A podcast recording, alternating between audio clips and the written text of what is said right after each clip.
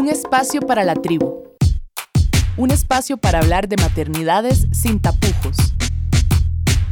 De madres y desmadres.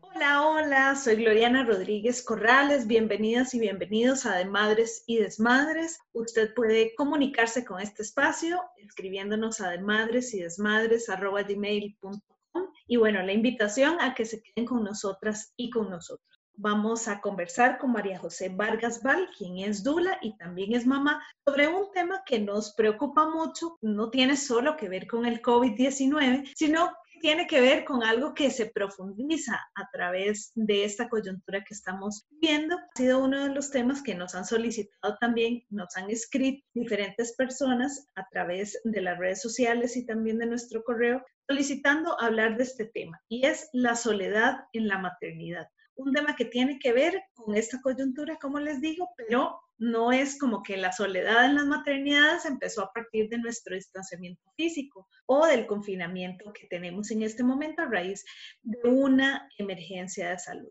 sino que las maternidades siempre se han vivido en solitario. Y alguien podría pensar, bueno, pero si hay tanto aparato, si hay tanta cosa, si hay tanto consumo alrededor de la maternidad y a las madres las amamos, y hay tanta también publicidad y en el discurso elaboramos tema de mamá como una superheroína o de mamá como, ¿verdad? Como, como esta, esta unión de la familia. En la vida real de cada maternidad, pues muchas veces se vive en soledad. ¿Qué pensás vos de la soledad y cuáles son los desmadres más grandes que se te han presentado a vos, María José, y también por toda tu experiencia acompañando mujeres en este tema de la soledad en la maternidad?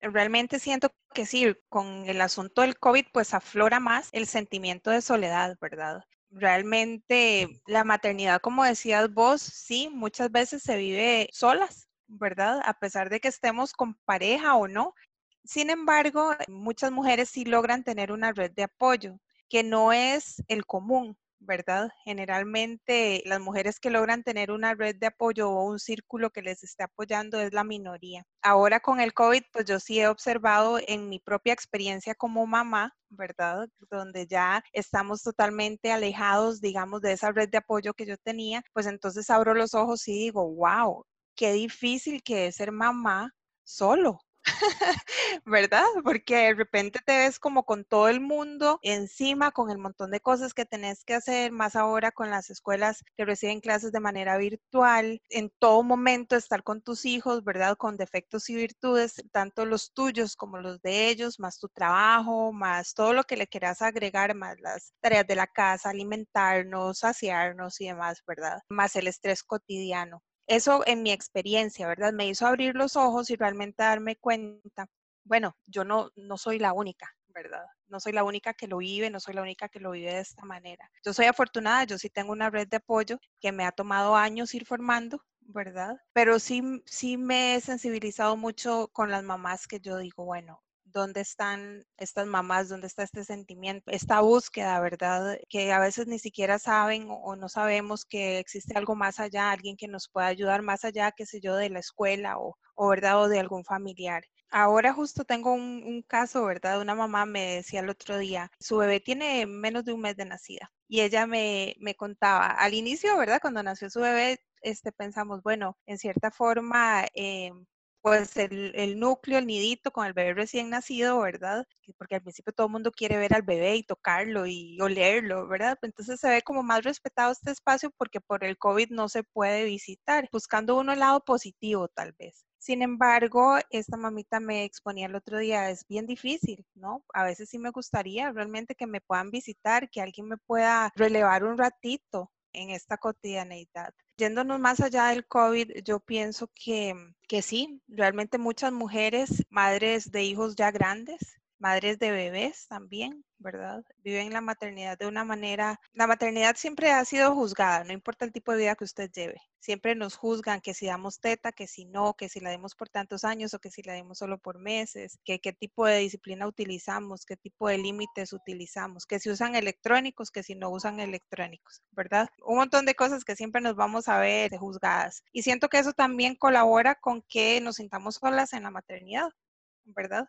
Porque nos, somos juzgadas hasta por nosotras mismas, ¿verdad? Por todo lo que ya nosotras traemos inculcado de parte de, de la sociedad y nuestras propias familias. Mientras ibas conversando, de repente pensaba en las propias soledades, porque la soledad es una, un bonito sentimiento que vos podés a veces, ¿verdad? En momentos de decir, bueno, yo quiero estar un poquito sola, pero cuando hablamos de la soledad en la maternidad, no es de ese estar sola, sino de sentirse un poco abandonada y desolada en los quehaceres de la maternidad. Ahora, en este mes de mayo, vivimos un primero de mayo, un trabajo que no se reconoce que es el trabajo de la maternidad. Claro que muchas mamás reportan, bueno, la paga es el amor, pero sigue siendo un trabajo que no es reconocido como un trabajo, con todo lo que implica, ¿verdad? El estar ahí, el acompañar, el ser 24/7, ¿no? Mamá o papá, pero esta soledad que puede ser de muchos colores en la maternidad, ¿cómo llega a sentirse ese abandono y esa desolación? Qué bonito que tocas ese tema, porque la soledad escogida es una cosa, ¿verdad? Una cosa es escoger estar sola, dedicar tiempo para mí, para sentirme, para ver qué quiero, para ver cómo me siento, o porque quiero leer un libro, o porque simplemente quiero dormir, lo que sea que se te ocurra que vos querés hacer, pero vos lo escogiste. Realmente cuando estás en la maternidad y si es 24/7, generalmente, ¿verdad? No siempre, pero generalmente cuesta mucho tener esos espacios de soledad escogidos. El tema que estás tocando, este, me llamaba mucho la atención. Estos días he estado leyendo bastante y escuchando bastante. Por ahí leí decía, mujeres, el trabajo de la casa, el trabajo doméstico, no es maternidad, ¿verdad?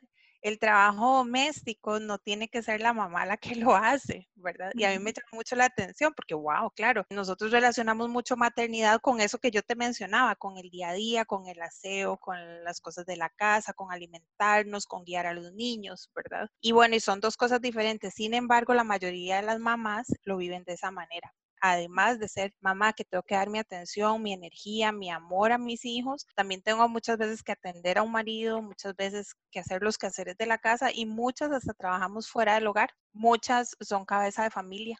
Y sí, bueno, e-, ese paréntesis ahí quería hacer. Siento que también eh, todo esto ayuda, ¿verdad?, a que las mujeres nos vayamos sintiendo solas en el camino.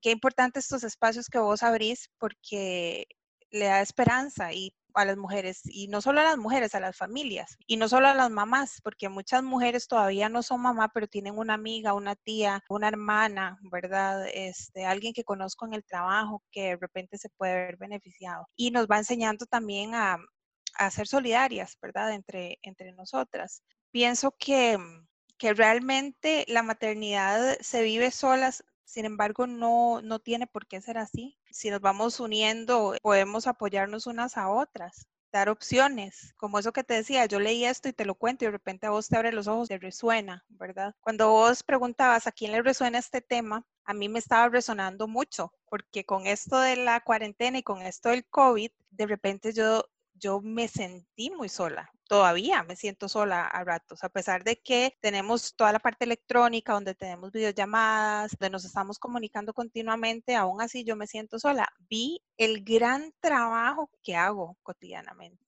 que no me daba cuenta. Un día estaba en el trabajo lavándome las manos y yo dije, wow, así me cayó. Yo dije, qué increíble el trabajo que yo hago, ¿verdad? Me vi en el espejo y yo dije, ese trabajo que yo hago en mi casa con mis hijos es algo impresionante, es impactante, puedo verme como en el espejo, ¿verdad? Me di cuenta también porque lo estoy viviendo sola, porque se me vino, porque lo vi grande, estaba viendo la magnitud de lo que es el trabajo de ser mamá. Entonces esa soledad en cierta forma pues sí me ha pesado, me ha pesado emocionalmente. Yo no soy de estar llorando y he tenido días ahí de estar media lloroncilla porque de repente me siento cargada, ¿verdad? Me siento muy cargada. Y eso es parte como esa soledad que estamos hablando.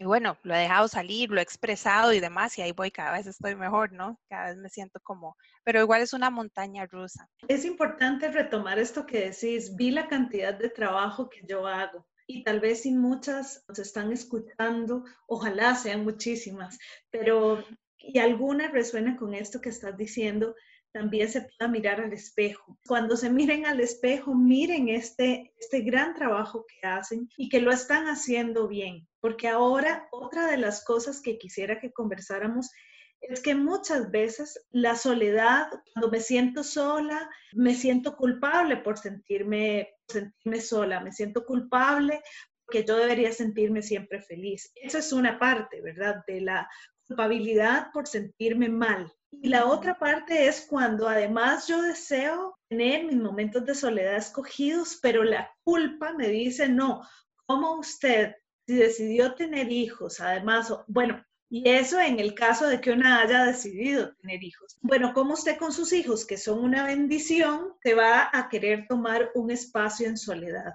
Y muchas mujeres también en estos días, esto que una ley va y viene, se da cuenta que hay una culpa, ¿verdad? En muchas mujeres al querer dejar a sus hijas e hijos y tomar un momento. ¿Y cómo entonces tomar estos momentos de soledad, aunque sean 10 minutos, una hora, ¿verdad? Momentos y espacios sin esta culpa? ¿Cómo dejar, cómo echar afuera estas culpas? Bueno, qué importante eso que decís, ¿verdad? Porque realmente la paternidad, la maternidad es una responsabilidad que va más allá de la cotidianeidad solamente en la parte económica o en la parte de educación. Es una responsabilidad, como decís vos, social. Estamos realmente criando seres humanos y guiándolos que son el futuro de nuestro planeta. no solo de nuestro país. Por eso yo estudié para ser dula, porque yo me di cuenta de verdad que desde el momento de nacer es que empieza el cambio del planeta. Estamos guiando a estos, a estos pequeños seres que son grandes seres al mismo tiempo, ¿verdad? Y, tenemos una responsabilidad que va mucho más allá de lo que generalmente nos imaginamos antes de ser mamás. Bueno, a mí lo que me ha funcionado muy bien y yo se lo recomiendo a muchas mamás también es la meditación. Yo utilizo muchísimo en mi trabajo la meditación, la respiración y la meditación no solamente para relajarme o relajarnos, sino para caer en cuenta de cómo me estoy sintiendo. Curiosamente, cuando uno empieza en el camino de la meditación, empieza a darse cuenta que te ayuda como a observarte. Siempre digo, bueno, primero, paso número uno, observar. Paso número dos, aceptar.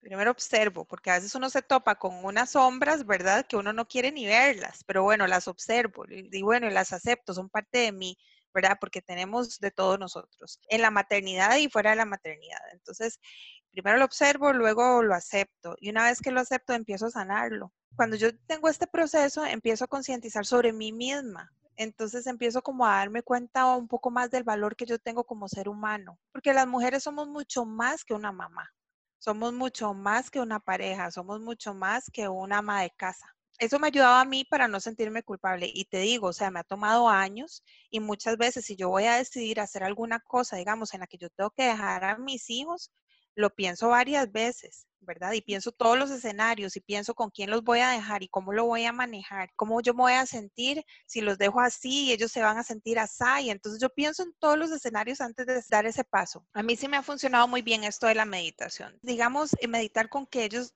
me estén viendo, mientras yo medito, ¿verdad? ¿Y qué es meditar? Bueno, meditar simplemente es sacar un momentito para poder respirar, ¿verdad? Entonces a veces no es, la gente se imagina que para meditar casi no tiene que levitar o poner en silencio la mente, no, no, o sea, en realidad es como respiro contando tal vez hasta cuatro, sostengo cuatro y voto cuatro en el mismo número y así voy, y voy contando con mi mente. Ya solo eso me oxigena y me da otra visión. Y a la hora de que yo lo hago en frente de mis hijos, ellos ya saben que realmente eso, ellos ven el cambio en mí en ese momento. Entonces también como, como no solamente los vamos educando con lo que les decimos, ellos escuchan lo que uno les dice, pero ellos ven lo que uno hace y cómo uno actúa, ¿no?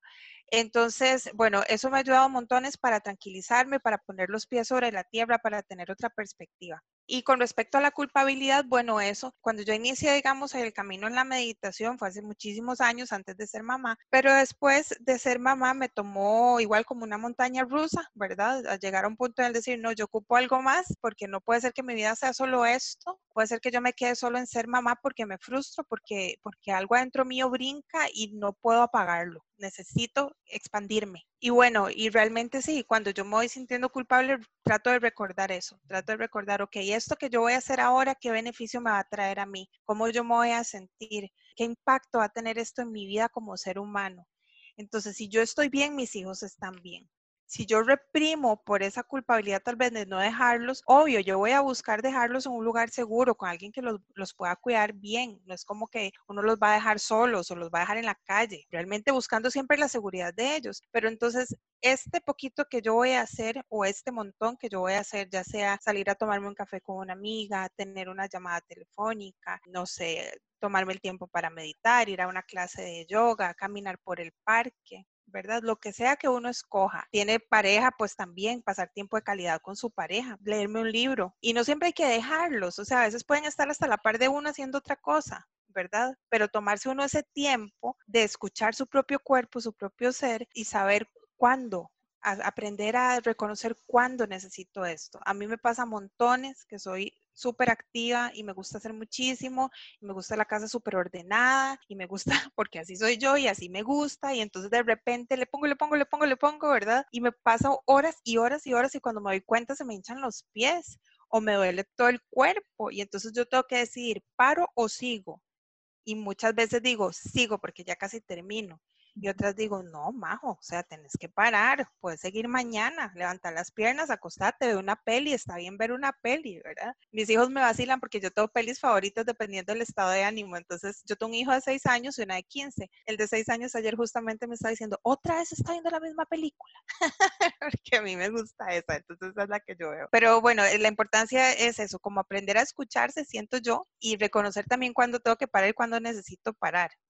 Y si yo estoy bien, ellos van a estar bien, ¿verdad? Es como va de la mano. Si yo estoy mal, es como esa, una imagen que estaba viendo hoy justamente nuevamente sobre la violencia, ¿verdad? Sobre los gritos. Entonces se ve como una imagen donde se ve como un, pareciera como la familia, ¿verdad? Entonces se ve como el hombre gritándole a la mujer y se ve la mujer entonces por ende como una cadena gritándole a los niños y se ven como los niños gritándole al, al osito de peluche. Así es con todo. O sea, no solo con la violencia, así es con todo. O sea, realmente es una cadena. Lo que yo hago tiene un efecto en ellos también. Pienso que realmente la culpa, no recuerdo el dato exacto, pero hay un porcentaje mucho más alto, digamos, si comparas la culpa de las mujeres y los hombres. Las mujeres nos sentimos culpables por todo, por todo, hasta por lo que ni siquiera tiene que ver con nosotras. Los hombres no, ellos son más prácticos. Pasó así, se decidió así y bueno, tomamos esta decisión y ahí quedó cambio nosotros empezamos a darle vueltas y vueltas y vueltas y si hubiera hecho esto y si hubiera hecho lo otro. Y a veces cosas que hasta están totalmente fuera de nuestro control, ¿verdad? Eso es importante, eso iba a decir, la conciencia de darnos cuenta de que a veces es también una mala pasada de nuestra cabeza que tiene que ver con un, con un sistema que nos ha puesto en esos lugares y que también nosotras hemos ido tomando parte de esas culpas. Pero bueno, todos los días dar un pasito en contra de la corriente de la culpa, aceptando que la culpa está ahí, pero hablándole también a la culpa, diciéndole, eh, me, me gustó mucho el ejercicio que planteas, bueno, ¿qué beneficios yo voy a hacer esto? ¿Qué beneficios me va a traer esto a mí? ¿Por qué lo voy a hacer? ¿Me voy a sentir mejor después de hacerlo o me voy a sentir peor? ¿Es un capricho lo que quiero hacer realmente es que necesito, quiero? Y también esto con las mujeres que tienen alguna red de apoyo o sus parejas, ¿verdad? Y sobre todo en estos momentos de confinamiento, mucha comunicación, ¿verdad? Y mucha apertura para poder ir planteando si necesito tiempo de soledad con calidad o si necesito un momento de respiración. Me acordé de mi sobrina porque a mi sobrina le enseñaron a respirar cuando se enojaba y entonces de repente ve que una, pues ahora en estos momentos de distanciamiento no, pero cuando veía, cuando nos reuníamos y veía que alguien se estaba como, como ya estresando un poco, entonces se acercaba y respiraba con una, ¿verdad? Con esto que decía, ellos y ellas aprenden, pues de sí, aprenderán el grito si se les enseña el grito, pero también aprenderán a respirar si se les enseña a respirar respirar. Y se les enseña también que respirando una puede llegar a encontrar algo que hay ahí, digamos, como para centrarse. Maternemos en tribu, de madres y desmadres.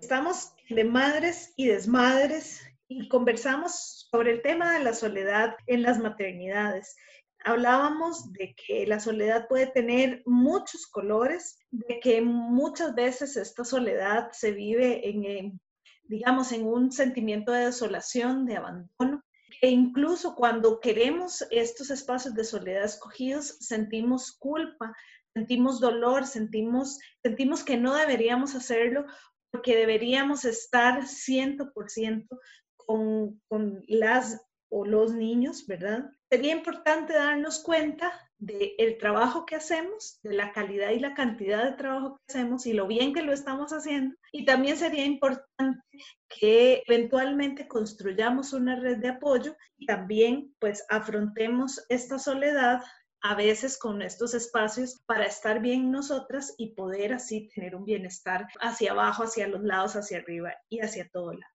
Y esto de la red, yo quisiera que profundizáramos. Vos decías, bueno, a mí me tomó años construir una red. Y hay gente que no la tiene tan fácil, ¿verdad? Tal vez mamá está en otro país o es una persona migrante o tiene unas, una serie de condiciones que no son favorables, ¿verdad? Hay gente que tiene a su mamá, a la suegra, al tío, a la tía, la...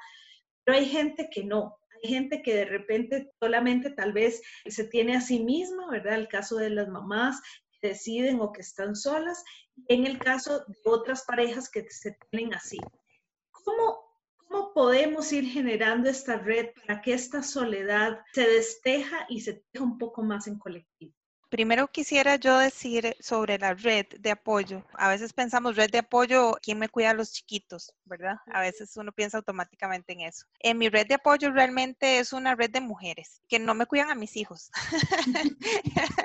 ellas no vienen a cuidar a mis hijos, ni yo cuido los de ellas de vez en cuando. E, esta red de apoyo que yo tengo más que todo es apoyo emocional de parte de otras mujeres. Mujeres que yo veo como ejemplo, mujeres eh, con las que nos vemos a, a como somos realmente, sin máscaras, ¿verdad? Mujeres reales, con, con, los miedos que tenemos, con las vivencias que tenemos en nuestros hogares, con las dificultades que experimentamos, pero también las alegrías, ¿verdad? Las alegrías que experimentamos, los retos, cómo los sobrepasamos y demás. Yo quería aclarar eso. También, bueno, sí, yo tengo mi red de apoyo, mis papás me ayudan con, con mis hijos en las tardes, ahora con el COVID no, pero ahora en los últimos tiempos ellos me han apoyado en eso. Tuve una época en la que era guardería la que tenía que tener, tuve otra época en la que cuando estaba con el papá de mis hijos, él era el que los veía durante las tardes, cuando él estaba en el país, porque vivía fuera del país, digamos, él, también los veía en las tardes cuando era necesario. Pero la vida va cambiando, ¿verdad? Ah, son ciclos, entonces la cosa va cambiando. Dicho esto, em, pienso que es importante buscar de a poquitos. Como vos decías, cada caso es diferente. Hay casos en los que estamos más aisladas que otros. Ir al parque, ¿verdad? Ir al parque con los niños, donde hay otras mamás con otros chiquitos y de repente, bueno, nos sentamos y a medida que vas yendo al parque empezás a conversar y empezás a conocer otra mujer con otra realidad, pero que también es mamá. Te vas acercando, digamos, a otras personas que están viviendo cosas tal vez no iguales, pero sí tienen una realidad parecida, puesto que son mamás y viven la maternidad. Y ahí uno va conociendo gente. No siempre está la posibilidad en el trabajo hacer amigos, pero buscar espacios, pienso que es importante buscar espacios donde hay otras mujeres, ¿verdad? Enfatizo mucho mujeres porque, bueno, los hombres son maravillosos, pero las mujeres tenemos necesidad de conexión con otras mujeres. Es necesario. Se nos despiertan cosas diferentes, nos da seguridad y nos damos cuenta que realmente no estamos solas, porque muchas veces pasa que yo pienso, siento cosas y pienso que, que estoy loca, o sea, que, que, no es normal sentirme así, o sea, si como le dicen a uno, tenés una casa lindísima, un hogar bellísimo, unos hijos preciosos, ta, ta, ta, ¿cómo te vas a sentir triste? Entonces, que estar positiva, ¿cómo te vas a sentir cargada? Si tu vida, como decías vos ahora, no todas la ven tan fácil, ¿verdad? pero no, o sea, de repente me siento cargada y no, y de repente, o sea, me siento triste a pesar de que tenga todo eso y, y no sé qué es lo que estoy sintiendo, de repente está la luna llena y, y yo no me he dado ni cuenta que cuando la luna está llena o cuando hay cambio lunar, de repente se me cambian todos los sentimientos y se me mueven, pero cuando estoy en contacto con otras mujeres, me doy cuenta que no solo a mí me pasa, eso es importantísimo, darse cuenta que no solo a mí me pasa. Entonces, bueno, yo ponía el ejemplo del parque por mamás con, con, niños, pero ahora con redes sociales, que pienso que también hay que tener cuidado con lo que uno expresa en redes sociales porque se te puede venir encima. Hay montones de grupos, ¿verdad? Ahora hay montones de grupos donde vos puedes entrar y conocer gente y demás. Pienso que es una buena herramienta también para buscar también opciones. Ahora hay montones de opciones, la gente ni se imagina. Yoga para niños, simulación temprana para, para bebés. Yo trabajo con, con, otra dula, aquí en nosotras somos de Santana, con con Casia, la voy a mencionar. Nosotras hacemos a veces eh, círculos, en los últimos meses no hemos hecho, pero nosotras generalmente hacemos círculos de mujeres o conversatorios gratuitos, ¿verdad? O a un precio súper accesible, porque lo que nosotros queremos es que las mujeres encuentren espacios donde se puedan sentir apoyadas. Entonces, de parte de mamás para mamás. O un taller de aromaterapia y terminamos con una meditación y usted puede traer a su bebé. Entonces, les enseñamos a cómo meditar aún teniendo su bebé de pecho buscar esos espacios en Internet se encuentran, ¿verdad? Hay muchas herramientas, hay muchos lugares que ahora que ni nos imaginamos, es solo dar el pasito de buscarlo, porque sí existen. Y algo que quisiera decir también, hace muchos años, mi hijo ahora tiene seis años, pero cuando tenía como dos años, mira, vivíamos lejísimos, vivíamos en Orotina y yo venía a una clase de yoga aquí por la Paco, en Escazú. Y bueno, para mí era todo un trajín, ¿verdad? Lograr venir con los Willas a la clase de yoga y era en la casa y tarde noche. Y yo haciendo mis posturas de yoga y mi hijo Ignacio se me encaramaba como si fuese, me escalaba, ¿verdad? Yo estaba haciendo las posturas y él me escalaba y yo con aquella congoja de que me llamara la atención, hasta que un día el instructor de yoga me dijo, déjelo, déjelo que fluya, déjelo que se le suba, ¿verdad?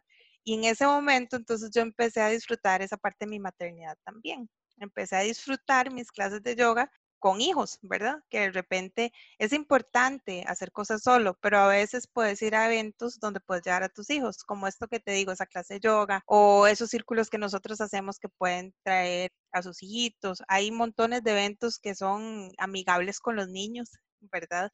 Que no precisamente son eventos para niños, eso es importante. Pienso que eso es como el paso número uno, porque no es fácil realmente decir, bueno, yo voy a dejar a los chiquillos y, me voy a ir a buscar a ver con quién me encuentro. No funciona de esa manera, realmente creo que muy pocas mujeres logran hacer eso, pero ir buscando espacios poquito a poco, ir viendo oportunidades. Hay otra parte de esta soledad cuando entran a una vida de papá o de mamá o de persona que cría a otro ser humano, empieza una serie de amistades a que ya no quieren estar, por ejemplo. Amigas y amigos que no tienen hijas o hijos y que se empiezan a alejar de aquellas mamás, de aquellas mujeres que se convierten en madres y de aquellos hombres que se convierten en padres. ¿Cómo acercar? Aquí ya no, la pregunta no sería para esas mamás y esos papás, sino cómo acercarnos las personas que no tenemos eh, hijas e hijos a estas realidades de mamás y papás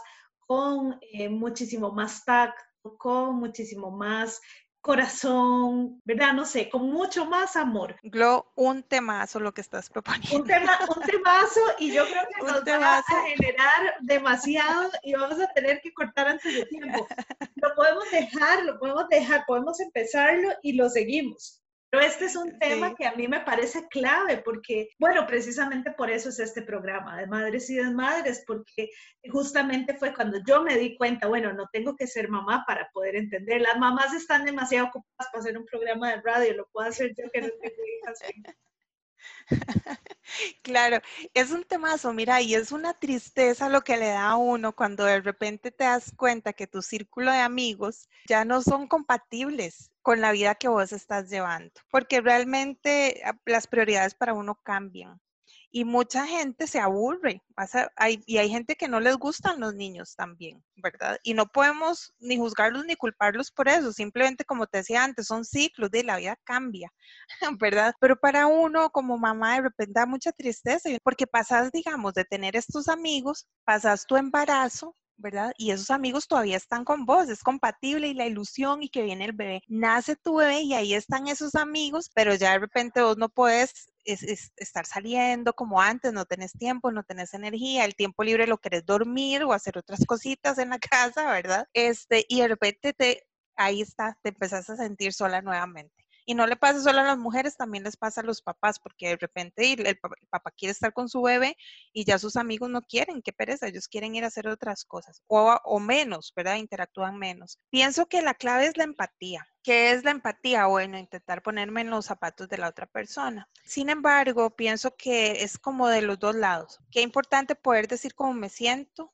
A mí me gusta decir amigos, son personas en las que yo tengo una confianza profunda ¿verdad? Las demás son amistades. Pero si yo tengo una confianza profunda con, con, una persona, yo, yo sí puedo decirle cómo me siento, ¿verdad? Tal vez no estamos acostumbrados a decir directamente las cosas, pero sí tal vez preguntar, consultar, invitar. Eso paso número uno. Pienso que es importante, como decías vos, cuando la persona no tiene hijos, ¿qué hacer? cómo, cómo acercarme. Bueno, pienso que también, como hablábamos antes, lo importante, ¿verdad? De repente de tener espacios que son como ser humano, no solo como mamá o, papá. Una persona que no tiene hijos todavía, pero tiene sensibilidad, ¿verdad? Ante otras personas que no precisamente son sus amigos actualmente. Como decías vos ahorita, tal vez estoy escuchando el programa y de repente digo, mira, o sea, yo quiero apoyar a la sociedad en esto. ¿Cuántas mujeres están sufriendo soledad? Yo quiero ser parte del apoyo. ¿Cómo hago? Sí, es esto, es empatía. En el trabajo nos vamos a topar este montón de mamás que viven en soledad. En la universidad hay un montón de mujeres que están estudiando y que ya son mamás. O la hermana de tal, como decía, la sobrina, la... y podemos tener una conversación pequeña de lo que sea.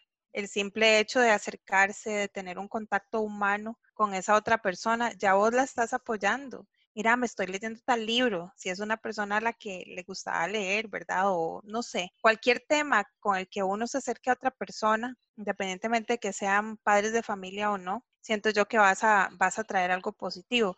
Como no sé si has visto ese experimento, yo lo, yo lo hago muy a menudo y a veces me siento como loca, pero voy en la calle y yo le sonrío a la gente, ¿verdad? O sea, yo sonrío y me he dado cuenta que cuando usted sonríe, la gente como que se sorprende y se impacta y lo ven a uno como que raro, pero otra gente se le ilumina la cara y le cambia totalmente esa energía que traía y nada más sonreíste y te fuiste, ¿verdad? Es como el impacto. Yo pienso realmente que si nosotros vemos a una mamá y seamos o no seamos mamás nosotros y podemos conversarle de lo que sea, creo que le vamos a llevar mucha alegría y esperanza a esa vida, porque la maternidad no importa qué tanta red de apoyo vos tengas, como te digo, o sea, yo soy muy afortunada y me tomó años y cuando estudié para Dula me desperté un montón y ahí conocí un montón de mujeres maravillosas que son parte de mi red de apoyo. En mi otra carrera yo estudié promoción actuación teatral, de ahí también tengo amigas maravillosas y de mi adolescencia y en el trabajo, yo que soy toda blantina, ¿verdad? Generalmente yo consigo amigos de calidad. Soy muy afortunada realmente, ¿verdad?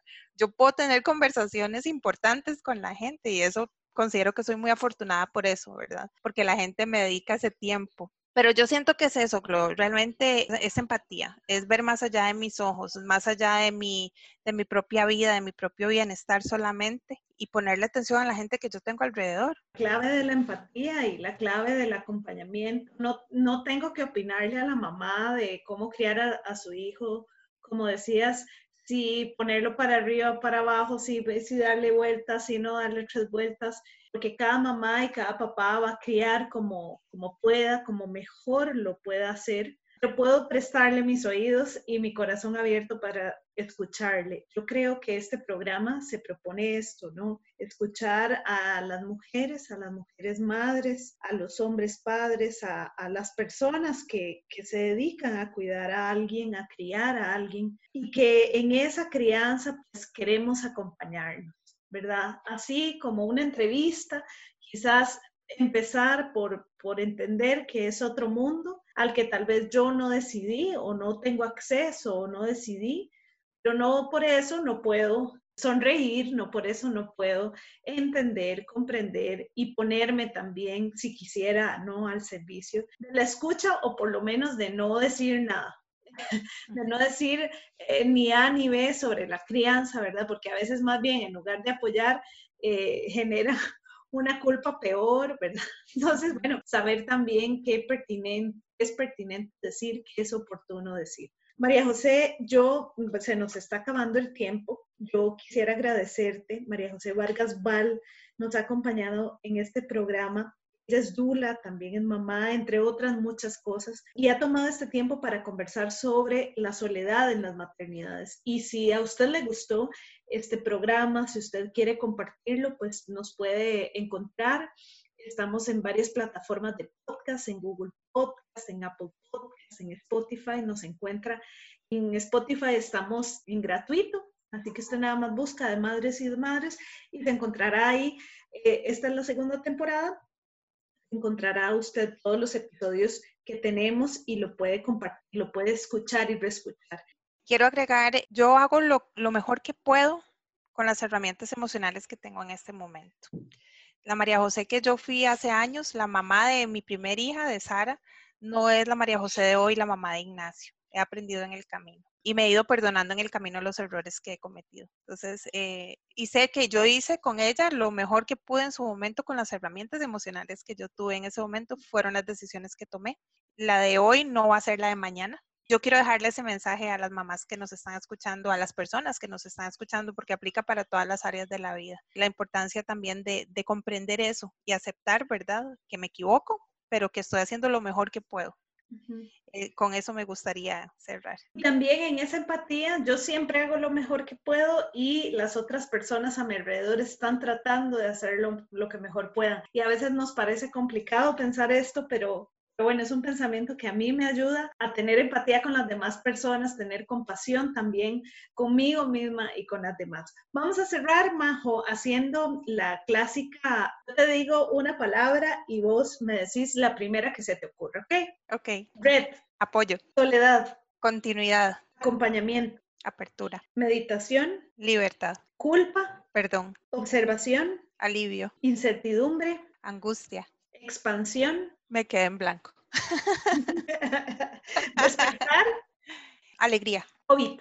Reto. María José, muchísimas gracias por acompañarnos. Recuerde que usted nos está escuchando, esto es de Madres y de Madres, y si quiere compartir con nosotras algo de este episodio o de otros, puede escribirnos a de madres y desmadres Soy Gloriana Rodríguez Corrales. Majo, muchísimas gracias por habernos acompañado. Ay, muchas gracias a vos y por el espacio y por este programazo que te tenés. Gracias, Glo. Y gracias a todas y a todos ustedes. Nos encontramos la próxima semana.